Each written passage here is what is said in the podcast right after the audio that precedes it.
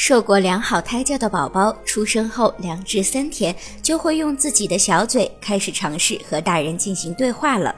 两个多月就可以认识自己的父母。受过胎教的宝宝比没有受过胎教的宝宝能够更早的学会发音。两个月时，宝宝会发出几个元音；四个月时会发出几个辅音；五至六个月的时候就能够表达出一定意思的声音了。受过胎教的宝宝在六至七个月的时候就能够辨认手、嘴、奶瓶等，还能够较早的理解大人的语言，更早的学会各种手势语。受过胎教的宝宝在九至十个月的时候就会有目的性的叫爸爸或者妈妈了，到了二十个月左右就能够背诵儿歌，有的宝宝在这个时候也会开始数数了。